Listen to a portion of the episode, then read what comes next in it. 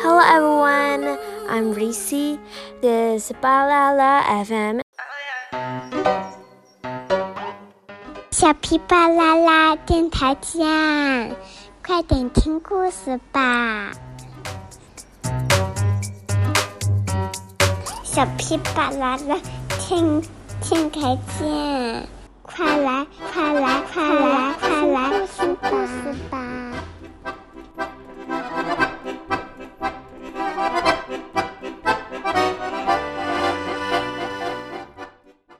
！Hello everyone, I'm Reese.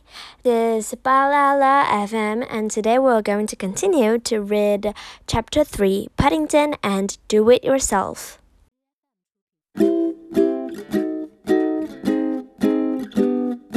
more he listened to Mr. Curry talking, the longer Paddington's face grew, and he was glad when at last he left to do his shopping. But as Paddington set to work, he soon forgot all about Mr. Curry's list of don'ts. For there were a number of important things to be done. First of all, he took a pencil and a ruler and carefully marked out the shape of the magazine rack on the sheet of plywood. Then he placed this on top of the kitchen table, ready to be sewn into. Paddington had never actually sewn anything before, but he had often watched Mr. Brown cutting up logs for the fire. From a safe distance, it had always looked easy, but Paddington soon found it wasn't easy at all.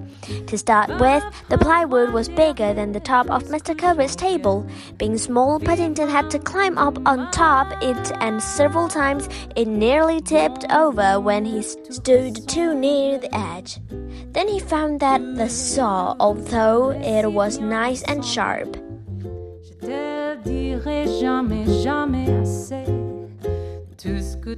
was so large he had to use both paws, which made things even more difficult. For the first few strokes, it went through the wood like a knife through butter. But for some reason or other, it gradually became harder and harder to use. After sitting down for a short rest, Paddington decided to try studying from the other end. But once again, for some strange reason, he found it much easier at the beginning. However, as he gave the last saw cut and the scrambled clear, he was pleased to see the two saw cuts met in the middle, diving the sheet of plywood nearly in half. It was then, as he reached up to take the newly sewn pieces of plywood down, that Paddington had his first shock of the morning. There was a loud splintering noise, and he ducked back just in time to avoid being hit by Mr. Curry's table as suddenly paired in the middle and fell with a crash to the floor.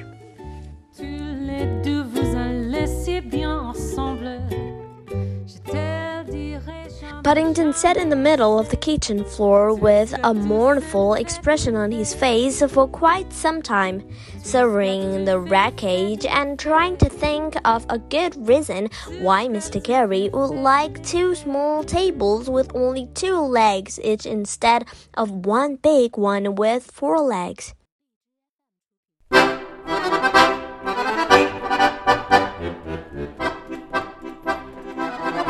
He consulted the instructions in his catalog hopefully several times, but there didn't seem to be anything about mending tables which had accidentally been sawn in half.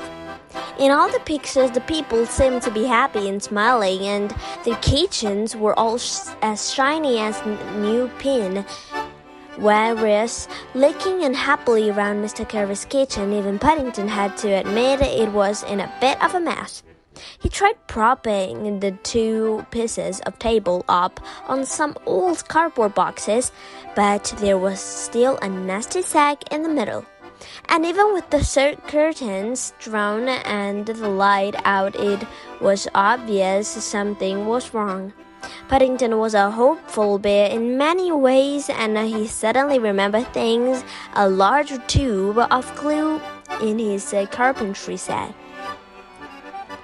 If he spread some of the glue along the two edges and nailed them together for notice, For good measures, perhaps Mr. Curry might not notice anything was wrong. He worked hard for some minutes, and by the time he had finished, he felt quite pleased with himself. Admittedly, the table had a funny tilt to one side and seemed a trifle wobbly. But it was definitely in one piece again. He spread some flour over the joint and then stood back to admire his handiwork.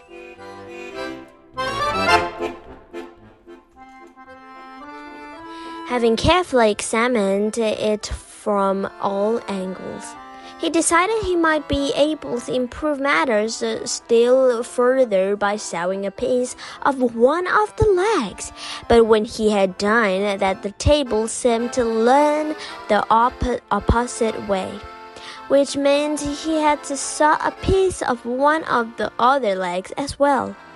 Then, when he had done that, he discovered the table was leaning the other way again. Paddington gave a deep sigh. Carpentry was much more difficult than it looked. He was sure the man in catalog didn't have so much trouble. It was after he had been at work for some time that he stood up and received his second shock of the morning. When he had first started sawing the legs, Mr. Curry's table had been as tall as he was. Now he found he was looking down at it. In fact, he didn't remember ever having seen such a short table before, and his eyes nearly popped out with astonishment.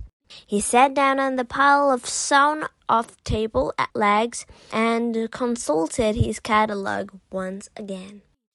Okay, this is today's Paddington story. Have a good dream. Goodbye. See ya.